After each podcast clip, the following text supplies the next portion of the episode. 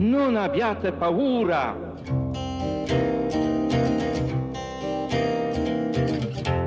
I have a dream that one day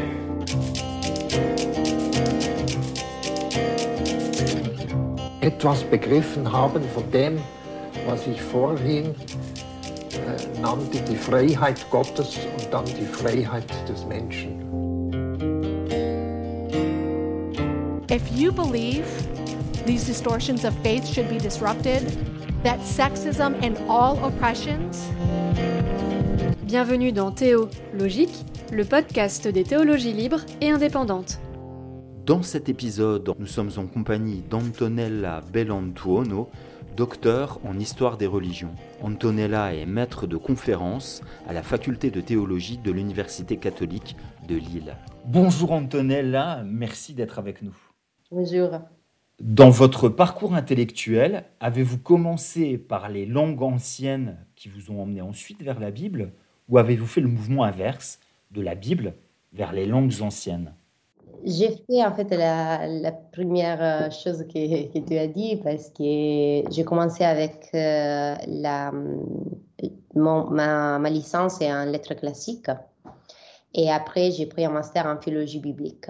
Donc euh, j'ai commencé à étudier le grec et le latin au lycée, donc euh, j'étudie le grec et le latin depuis 16 ans, quelque chose comme ça. Et après, j'ai, pendant le master, j'avais ressenti cet intérêt pour la culture juive en particulier. Et pour ça, je suis partie d'Abari, qui c'est ma ville d'origine. Donc, je viens de l'Épouille, du sud de l'Italie. Et je suis allée à Milan, où il y avait cette spécialisation en philologie biblique. Donc là, j'ai fait de l'hébreu, du syriaque et des compétences que j'ai développées aussi euh, pendant une période d'études à Israël, à, à Jérusalem, à l'école biblique archéologie française et à l'Estudium Biblicum Franciscanum de Jérusalem. Donc euh, la Bible est, venue un peu après. Euh, parce que j'étais beaucoup intéressée à la, religion comme phénomène. Et, et donc, euh, moi, je suis, je suis née dans le sud de l'Italie, donc dans un, un contexte euh, beaucoup catholique. Et j'avais beaucoup de questions qui personne réussit à, à, répondre, mais personne ne me donnait une réponse. Donc j'ai dit, bon, ok, je connais le grec, j'apprends l'hébreu, je cherche les réponses euh, tout seul. mais la première question était, euh, je suis catholique parce que je suis née dans, un contexte catholique, mais qu'est-ce qu'il passe si, bon, si, si, si j'étais par exemple née en Israël ou à, en Jordanie? Et donc, euh, après, j'étais vraiment très hum, fascinée par l'idée des religions. Donc, c'était cette euh, force qui, euh, qui est une force très attractive pour les, gens de tous les siècles, en fait. Et donc, je voulais comprendre mieux cette, idée des religions et en même temps, euh, j'étais hum, très intéressée aussi à comprendre la foi. Donc, qu'est-ce que ça veut dire avoir foi dans quelque chose et comment définir ta foi? En fait, ce sont des questions un peu compliquées, et, mais elle m'a beaucoup aidé à définir, à donner des réponses à cette question, mon parcours d'études.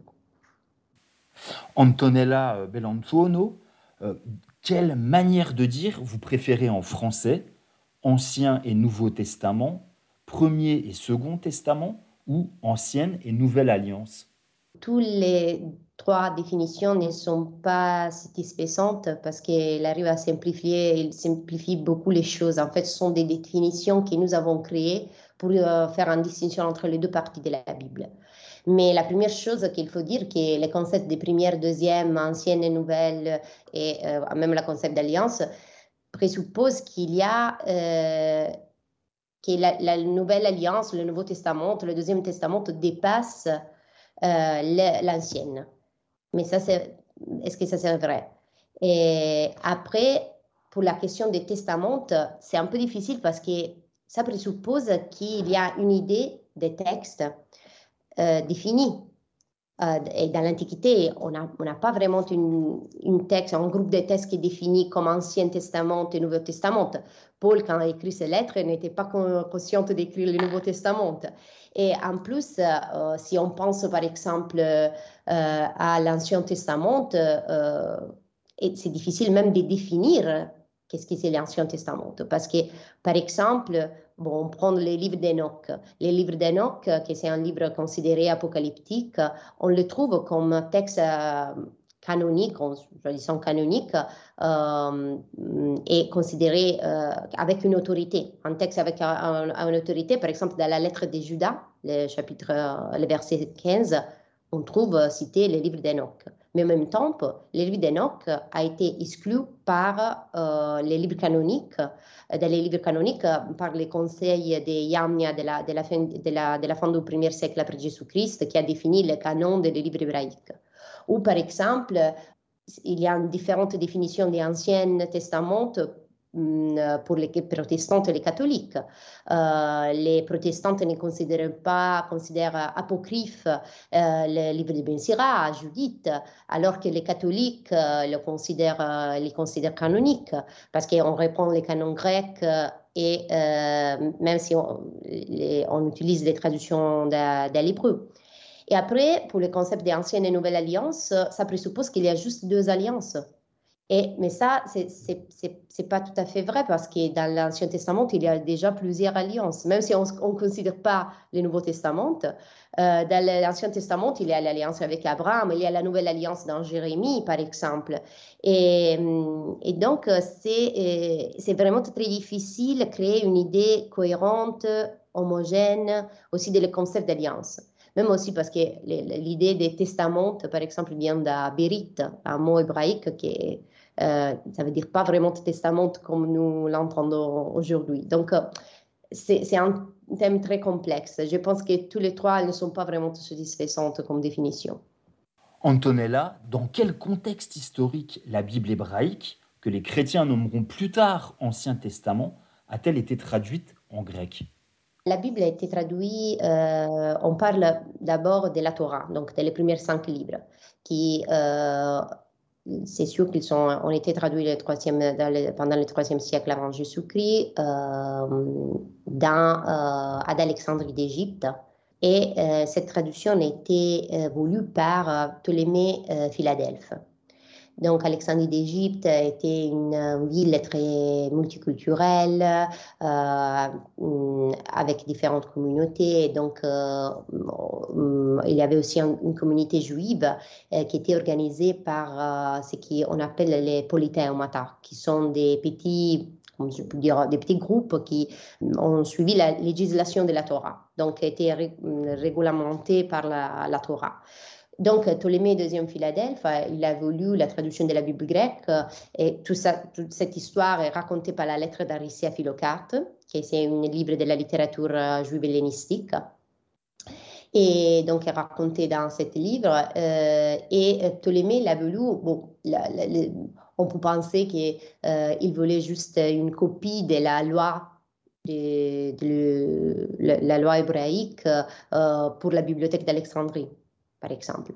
mais des autres, euh, une autre hypothèse est que en fait la traduction a été faite parce que euh, l'hébreu n'était pas plus parlé que nous. Donc, était, était une usage, la, la Bible était traduite en grec pour les Juifs parce que les Juifs avaient besoin de la, de la traduction grecque de la Bible pour la synagogue pour, euh, parce que le grec était la langue officielle, en fait, après euh, Alexandre le Grand. Et il s'appelle de 70 parce que l'histoire qui est racontée dans la lettre d'Aristée, ils disent qu'il y a 72 euh, traducteurs qui l'ont traduit tous, tous, les 72 dans le même moment et après les traductions étaient identiques. Donc l'idée est que comme la Torah a été euh, une, des textes voulus inspirée par Dieu. À le même temps aussi, la traduction était une traduction inspirée.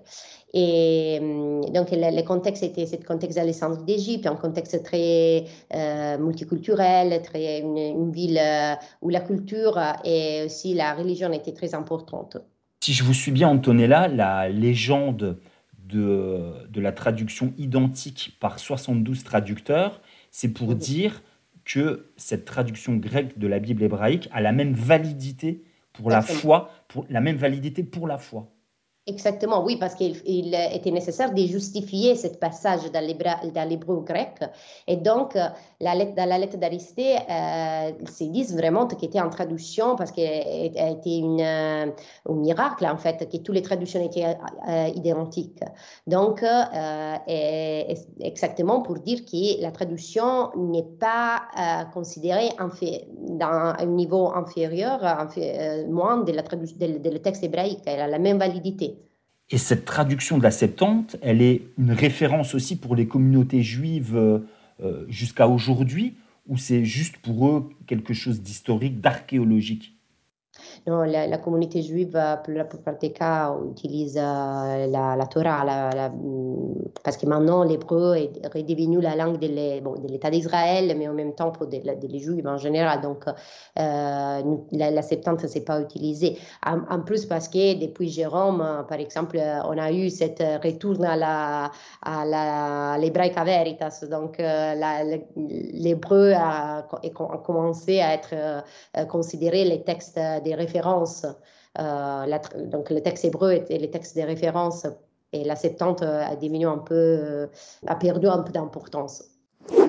Vous écoutez Théo Logique, le podcast des théologies libres et indépendantes. Euh, néanmoins, quelle est l'importance de cette traduction grecque de la Bible dans l'histoire de l'Occident chrétien, peut-être aussi de l'Orient chrétien? Si on dit tout d'abord l'Orient, euh, pour l'Orient chrétien, surtout l'Orient des langues grecques, euh, a toujours utilisé la Septante, qui, est aussi les, textes euh, qui utilisent la communauté chrétienne orthodoxe. donc la Septante a une grande validité pour l'Orient. Pour l'Occident, il y a eu une histoire un peu particulière.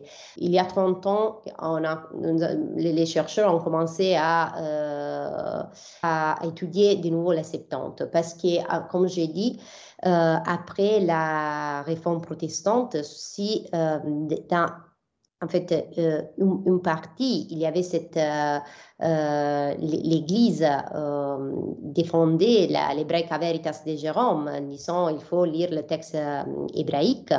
de l'autre côté, les conseils de Trent a exigé l'utilisation de la Vulgate comme texte de référence biblique. Donc la Septante avait un rôle auxiliaire dans l'étude de l'Ancien Testament. C'est-à-dire qu'il était utilisé quand, par exemple, le texte hébreu était incompréhensible euh, pour avoir en fait la possibilité de comprendre mieux le texte hébraïque euh, quand il était incompréhensible. C'était juste ça. Mais dans les trois décennies, l'intérêt s'est développé pour, euh, parce qu'en en fait, soit pour connaître une forme, une forme de la Bible qui était peu étudiée, en même temps pour connaître la Bible qui était, qui était utilisée par le père de l'Église. Et en même temps, parce que l'étude de la Septante, c'est important aussi pour euh, euh, créer des liens avec la communauté euh, de chrétiens orthodoxes. Et pour, connaître leur liturgie, leur spiritualité, et aussi parce que la Septante est intéressante parce qu'en fait, dans le grec, le grec de la Septante est un grec très particulier. Si d'un point de vue, c'est un grec très sémitique, donc des fois, les, qui étudie les langues, les langues classiques. Donc moi, comme euh, ancien étudiant de langue classique, j'ai pu définir euh, le grec de la Septante vraiment mauvais. C'est pas du bon grec, euh, surtout des les, livres traduits. bon, on parle pas des livres de la sagesse de Salomon, qui est un livre de, déjà écrit en grec, euh, mais les livres traduits ont un grec qui n'est pas un grec correct. Il ressemble beaucoup de la, des formes sémitiques. Mais de l'autre côté, au niveau lexical, c'est très important parce que la Septante introduit des termes euh, dans le grec dont une nouvelle valeur des, à des termes grecs qui après ils, sont, continuent à être utilisés dans les grecs successifs à la Septante. Euh, bon, la, première chose, euh, euh, le terme exode.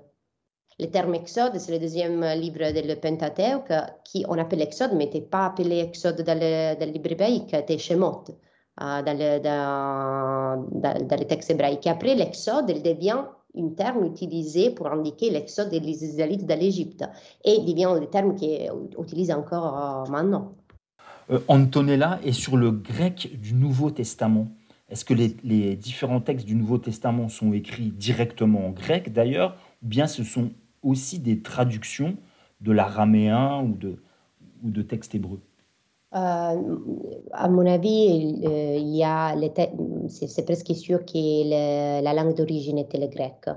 Euh, les lettres de Paul, bon, le, le, le, grec de Paul, c'est un grec très élaboré, donc euh, peut-être que les auteurs du Nouveau Testament connaissaient aussi des autres langues. Il y a cette hypothèse de l'évangile de Matthieu, par exemple, qui, il y a cette hypothèse qui était écrite en araméen, en, en, en, en hébreu. Et on, on, peut dire que la première langue de Matthieu pouvait être l'araméen, mais le grec, euh, je pense que c'est presque sûr que les évangiles et les textes du Nouveau Testament euh, ont le grec comme langue d'origine. On était écrit en grec. Et c'est une, et une langue grecque, euh, entre guillemets, de meilleure qualité? C'est un meilleur grec que celui oui. de la Septante ou pas?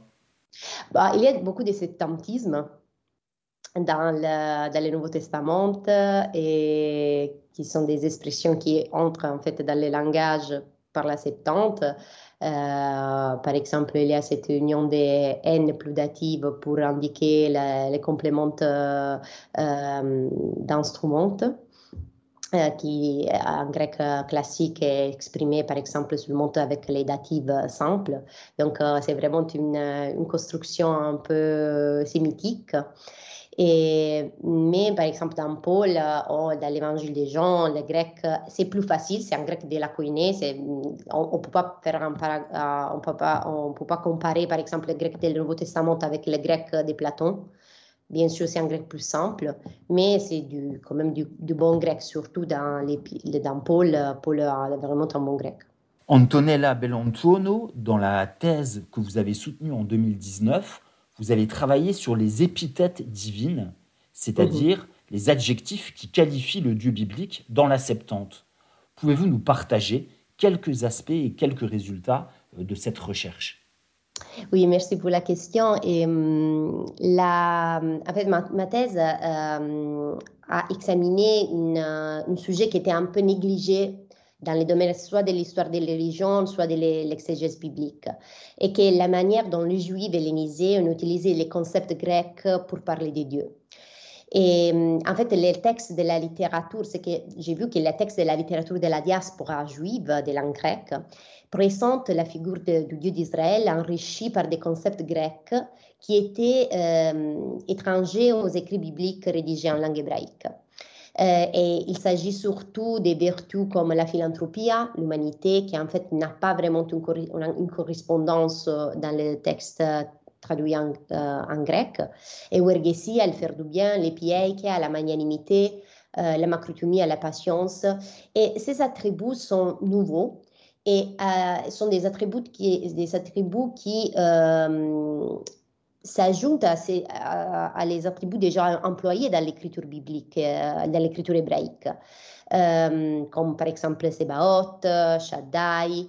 Mais euh, en fait, la, chose que j'ai remarqué, que euh, les traducteurs ou euh, les auteurs, les auteurs de la Septante, on a emprunté au contexte culturel et politique hellénistique des euh, vertus et des définitions typiques des personnages publics et d'autorités civiles euh, et l'ont utilisé pour, pour décrire le Dieu d'Israël d'une façon plus proche et plus, entre guillemets, moderne et, et compréhensible au peuple unifié dans l'empire d'Alexandre le Grand. Et j'ai analysé cette euh, idée soit dans la sagesse de Salomon, soit dans les psaumes. Parce que dans les psaumes, il y a vraiment, et c'est très intéressant de voir que euh, surtout les psaumes qu'on définit, c'est les psaumes de lamentation, euh, utilisent un langage dans la traduction en particulier qui est très similaire à, les pétitions à l'empereur, à, la. Donc, euh, euh, on a cette, euh, le, texte en, hébreu qui est, une lamentation à Dieu. Et pour transférer bien les concepts, les traducteurs utilisent beaucoup des mots qui sont vraiment des mots techniques et typiques pour appeler à l'empereur, pour dire, bon, c'est Dieu le vrai roi, en fait. on doit demander à Dieu tout ça, pas à, à les Ptolémées, qui est quand même les rois dans la période ptolémaïque qui étaient considérés les dieux sur la terre même, il était le roi était divinisé pendant la période de Ptolémée. Euh, si on prend l'exemple de philanthropos, donc euh, philanthropique, qui aime, qui aime les, êtres humains, euh, comment il est utilisé? La, première chose qui n'a jamais, été jamais utilisée dans les textes traduits. Donc, on le retrouve seulement dans les textes qui ont le, grec comme langue d'origine, donc qui sont, on est écrit directement en grec. Et euh, par exemple, c'est très intéressant parce que euh, l'utilisation des philanthropes, c'est une utilisation, c'est un concept universel. Et donc, euh, c'est très intéressant parce que dans la sagesse de Salomon, il y a ce passage qui dit Dieu, tu as enseigné à les hommes à, à les autres, à, à d'être philanthropes, donc à, d'avoir amour pour les autres hommes. Et c'est un concept tout à fait, tout à fait universel. C'est-à-dire que, à mon avis, cette utilisation des ces concepts comme philanthropie, comme EPA, qui euh, il, contribue à, euh, en fait, à, créer une image plus universelle du Dieu d'Israël. Donc, un Dieu qui est le Dieu des Israélites, c'est-à-dire parce qu'il a quand même euh, il a fait un pacte, une alliance avec les Israélites, mais c'est aussi un Dieu pour tout le monde, parce que c'est un Dieu philanthropos. Mais c'est très intéressant aussi qu'il euh, utilise, il n'utilise jamais, par exemple, des termes qui sont hum, très caractérisants, par exemple, de le roi. le, terme wergesia, qui ça veut dire faire du bien, le concept de wergesia, on le retrouve dans les textes. De la, on le retrouve dans la Bible, mais on ne trouve jamais l'épithète Euergetes, qui était l'épithète officielle des de Ptolémée. C'est une précaution théologique, en fait. Exactement, parce qu'on ne peut pas dire que bon, Dieu d'Israël a les mêmes épithètes de, de le roi Ptolémée. Alors Antonella, vous allez me dire, euh, si j'ai bien lu, hein, que le nom hébraïque de Dieu le plus singulier dans la Bible, celui qu'on appelle le tétragramme, euh, YHWH en français, ce nom divin n'apparaît pas dans la Septante. C'est vrai?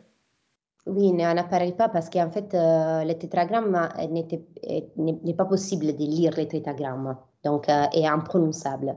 Et donc, euh, quand, le trouve, quand, quand pendant les prières, par exemple, il y avait le nom de Dieu, était dit Adonai, qui ça veut dire Seigneur.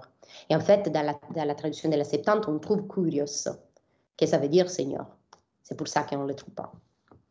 Mais, mais ce n'est pas une, une, perte de, de sens que de ne pas traduire ce tétragramme?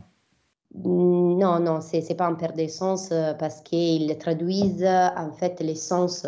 L'idée, le tétragramme était lié, à, était et donc il traduit directement Curious. Mais il n'y a pas une perte de sens parce qu'il rappelle quand même dans la, la, mentalité juive, était très racinée cette idée que le tétragramme était traduit comme Curious.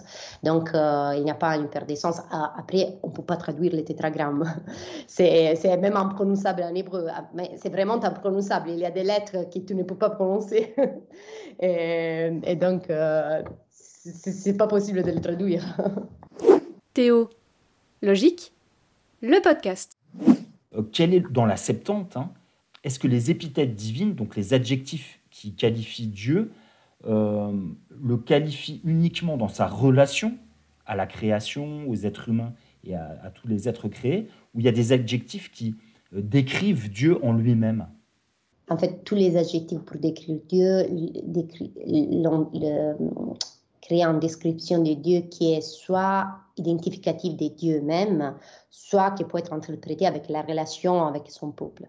Donc, euh, par exemple, dans Exode, je prends l'exemple d'Exode 34, 6, qui est la révélation quand Dieu se révèle à Moïse Puis euh, en hébreu, ils disent Rahum, euh, Hamun, Rechapaim, Rabezet, et en grec, c'est Oktir, Monalemnon, Macrothymos, Polueleos. Donc, ça veut dire qu'il est un Dieu, euh, ils disent les caractéristiques plus importantes. Donc, c'est un Dieu miséricordieux, c'est un Dieu euh, plein de miséricorde, en fait, plein de pitié, mais aussi c'est un Dieu euh, Macrothymos ou Orechapaim, ça veut dire lent à la colère. Donc il y a ces deux aspects de Dieu qui, qui c'est la miséricorde de Dieu, la pitié, mais en même temps la, la colère de Dieu qui est des aspects identificatifs du Dieu d'Israël, mais en même temps, en sens, cet aspect en sens aussi, en fait, sont connectés à l'agir de Dieu vers le, peuple d'Israël.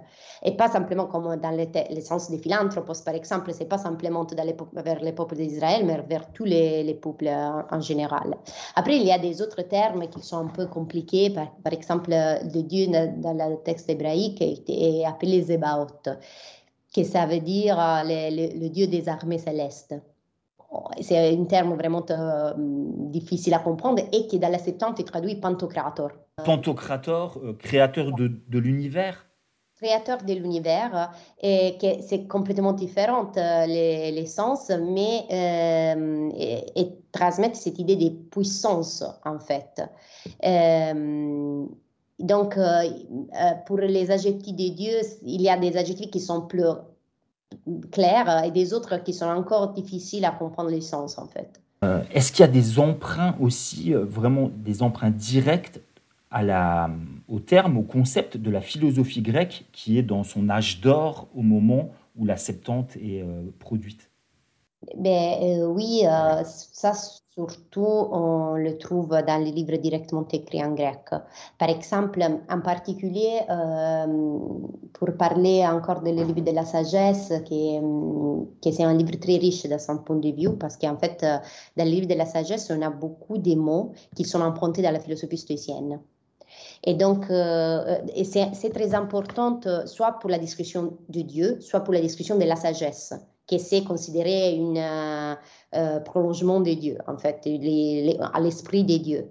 Et en fait, est appelé pneuma. Pneuma était euh, un mot très important pour la philosophie stoïcienne, parce que, en fait, l'objectif des traducteurs et des auteurs était quand même de parler avec la langue qui était connue, parce qu'on parle à une, communauté juive qui quand même habite et, et dans, le contexte d'Alexandrie ou dans un contexte grec. Donc, pour exprimer des concepts, c'est très important de parler avec la langue qu'ils connaissaient. Des fois, par exemple, ça c'est un, sujet sur lequel j'ai travaillé euh, le mois dernier, par exemple, il y a des fois où même l'idolâtrie, l'idolâtrie qui est dans le texte hébraïque attribuée à le dieu Baal, qui est un dieu cananéen qui n'est pas plus connu en fait dans les juifs euh, hellénistiques. Hein. Les traducteurs, quand ils décrivent cette, hum, cette histoire d'idolâtrie, utilisent les termes de l'écoute égyptienne. Ils utilisent une terminologie typique pour décrire, qui était typique de l'écoute égyptienne, pour dire, bon, l'idolâtrie du dieu Baal, que maintenant vous ne connaissez pas, pour comprendre ça, fait la comparaison avec les cultes égyptiens. Donc, c'était une chose très dangereuse. Donc, euh, oui, il y a, il y a c'est plein de références euh, à la, philosophie. C'est un phénomène, on appelle ça le, phénomène de l'inculturation, c'est ça? Inculturation, on peut parler, oui, sûrement des inculturations. Et je pense qu'il était dans les doubles sens, soit de le grec vers le, euh, les juifs, soit de les juifs vers les grecs. Pour conclure cet entretien, Antonella Bellantuono, j'aimerais vous poser une question qui concerne euh, l'importance de la traduction en général et l'importance de parler plusieurs langues, euh, comme c'est votre cas. Qu'est-ce que vous pensez de cette citation d'Umberto Eco et même comment vous la vivez, cette citation, selon laquelle la langue de l'Europe, c'est la traduction? Je pense que la, la traduction est une expression de multilinguisme. Désormais, nous, nous, habitons dans une société qui parle plusieurs langues, mais parler plusieurs langues, euh, c'est pas suffisant. C'est important aussi le concept des traductions parce que les traductions mettent vraiment en communication euh, différentes cultures. Et euh, il met toujours, il entre dans ce processus euh, qui va dans le traducteur, dans l'auteur, le traducteur et le lecteur. Des fois, quelque chose va être perdu dans cette euh, processus, en fait, dans ce passage. Par exemple, on, pense euh, euh, à, la, à les Moïse cornu de Michel-Ange. Euh, les Moïse cornu de Michel-Ange qui se trouve dans l'église de Saint-Pierre in Vincoli à Rome a des cornes parce que Michel-Ange a lu la Vulgate de Jérôme qui avait mal traduit le, le, le, terme hébreu qui se trouve dans Exode 34, qui était Je pense. Donc, il a mal traduit ce terme qu'il voulait dire le, visage était plein de gloire. Il avait euh, mis des différentes, euh, vocalisations et euh, en fait, finalement, le, terme est devenu cornu. Donc, il y a un problème des, des passages, mais je pense la traduction est importante parce que la, pour pour donner importance au patrimoine culturel et littéraire d'un peuple. Et euh, aussi pour ne faire euh, mourir une, une, partie de la littérature. Je pense à les communautés néo-araméennes, par exemple, qui sont en train de disparaître, la langue est en train de disparaître. Et donc, c'est important de traduire ces textes, de traduire leur culture, de, de, soit de traduire les textes de, cette culture dans les langues, dans les autres langues, soit de créer une traduction à, la, avec le sens opposé. Parce que le choix qu'on a, c'est soit d'avoir une langue qui est dominante et euh, pousser tout le monde à parler cette langue ou à traduire tout dans cette langue, soit à justement à faire l'effort permanent de traduire les, les langues les unes dans les autres. Oui, je pense que c'est important d'avoir un, une langue de référence qui peut être connue, en fait, euh, par exemple, dans ce moment, c'est l'anglais. Et donc, euh, l'anglais, c'est important que tout le monde euh, sache l'anglais parce que on peut vraiment créer une langue commune euh, pour communiquer avec euh, gens qui viennent de l'Amérique, euh, soit dans l'Indie, et dans la France. C'est important. Mais en même temps, c'est important aussi qu'ils continuent à travailler d'un point de vue des traductions. Parce que, même, on a parlé de la Septante, la, Septante, la traduction, c'est pas simplement une traduction adverbum, mais des fois, c'est vraiment une traduction culturelle qui donne des informations aussi sur la période historique dans laquelle un texte a été traduit. La, Septante donne beaucoup, même si est en traduction, il donne beaucoup des informations sur le contexte euh, social des Juifs, de la diaspora, du judaïsme du deuxième temple. Et ça, c'est un patrimoine inestimable qu'il faut quand même garder. Donc, euh, c'est important cette action de traduction. Et même si des fois, euh, comme dans le cas de Jérôme, on perd des, pièces dans la, roue, des plumes. Merci beaucoup Antonella, euh, merci pour votre disponibilité, puis euh, bonne suite à vous. Au revoir. Merci à vous. Merci d'avoir écouté Théo Logique, un podcast du département de théologie de l'UFR de sciences humaines et sociales de Metz, Université de Lorraine. À très bientôt.